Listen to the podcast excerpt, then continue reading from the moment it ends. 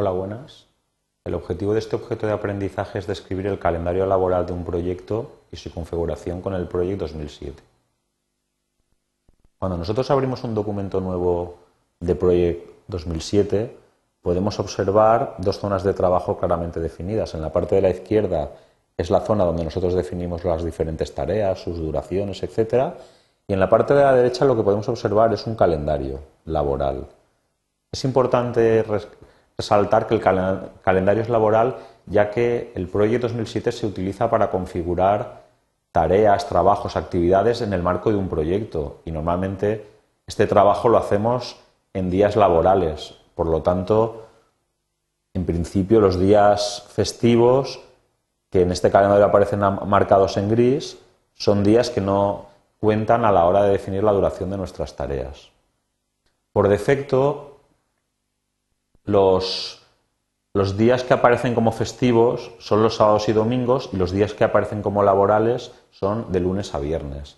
Pero esta configuración por defecto puede tener muchas excepciones, ya que dependiendo de la zona donde estemos trabajando, la ciudad, la región, el país, hay determinados días que pueden ser festivos o no.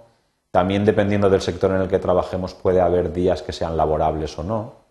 Entonces, cuando nosotros queremos configurar un calendario laboral específico para nuestro proyecto, lo que tenemos que hacer es, en, el apartado de herramientas, está la opción de cambiar el calendario laboral. Cuando entramos en esta, en esta opción, nos aparece esta ventana en la que eh, aparece resaltado el apartado excepciones. ¿Qué es lo que queremos decir con excepciones? Pues excepciones son cualquier día que no sea laboral respecto al calendario por defecto que estamos utilizando. Como he comentado antes, por defecto los días de lunes a viernes son laborales y los sábados y domingos son festivos por defecto. Vamos a añadir una excepción a modo de ejemplo.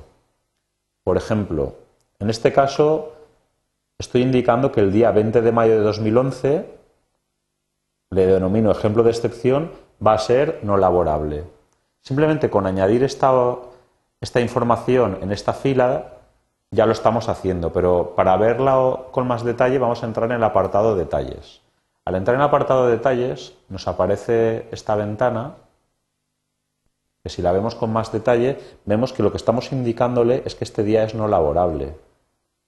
También vemos que el patrón de repetición que le estamos indicando es que sea diario. Es decir, por defecto cuando nosotros añadimos una excepción en nuestro calendario laboral, lo que estamos diciendo es que ese día en particular va a ser no laborable, pero ya está. En algún caso nos puede interesar añadir patrones de repetición, semanales, mensuales, anuales. Por ejemplo, si quisiéramos añadir que el 19 de marzo es festivo en Valencia, como esta fiesta se repite anualmente, pues marcaríamos la opción de anual en el patrón de repetición. Bueno, con estas opciones nosotros podemos configurar las diferentes opciones de qué días son laborales, qué días no, los patrones de repetición, etcétera. Cuando nosotros añadimos una excepción, lo que podemos observar en el calendario laboral es que este día en concreto ahora aparece en gris, que es el color que se utiliza en esta ventana para indicar que un día es festivo y el color blanco nos indica que ese día es laborable. Nosotros también podemos eh, ver más información respecto al calendario laboral que también es importante desde el punto de vista de la configuración de un proyecto. Por ejemplo, por defecto podemos ver que los días laborales son eh, de, lunes a viernes, también que el año fiscal comienza en enero, incluso podemos configurar la hora de trabajo laboral de nuestro proyecto, por ejemplo, en este caso aparece de 9 de la mañana a 7 de la tarde. También podemos decir cuál es la duración en horas laborales por cada día de trabajo, por defecto son 8 horas con la semana laboral de 40 horas, con los días por mes 20 horas. Esta información es importante porque, por ejemplo, cuando nosotros indicamos que una tarea dura 20 días laborales, lo que está asumiendo la herramienta es que, pues, eh, con una jornada de 8 horas, si por ejemplo estamos diciendo 20 horas, pues estamos diciendo que la duración de esa tarea son 160 horas laborales.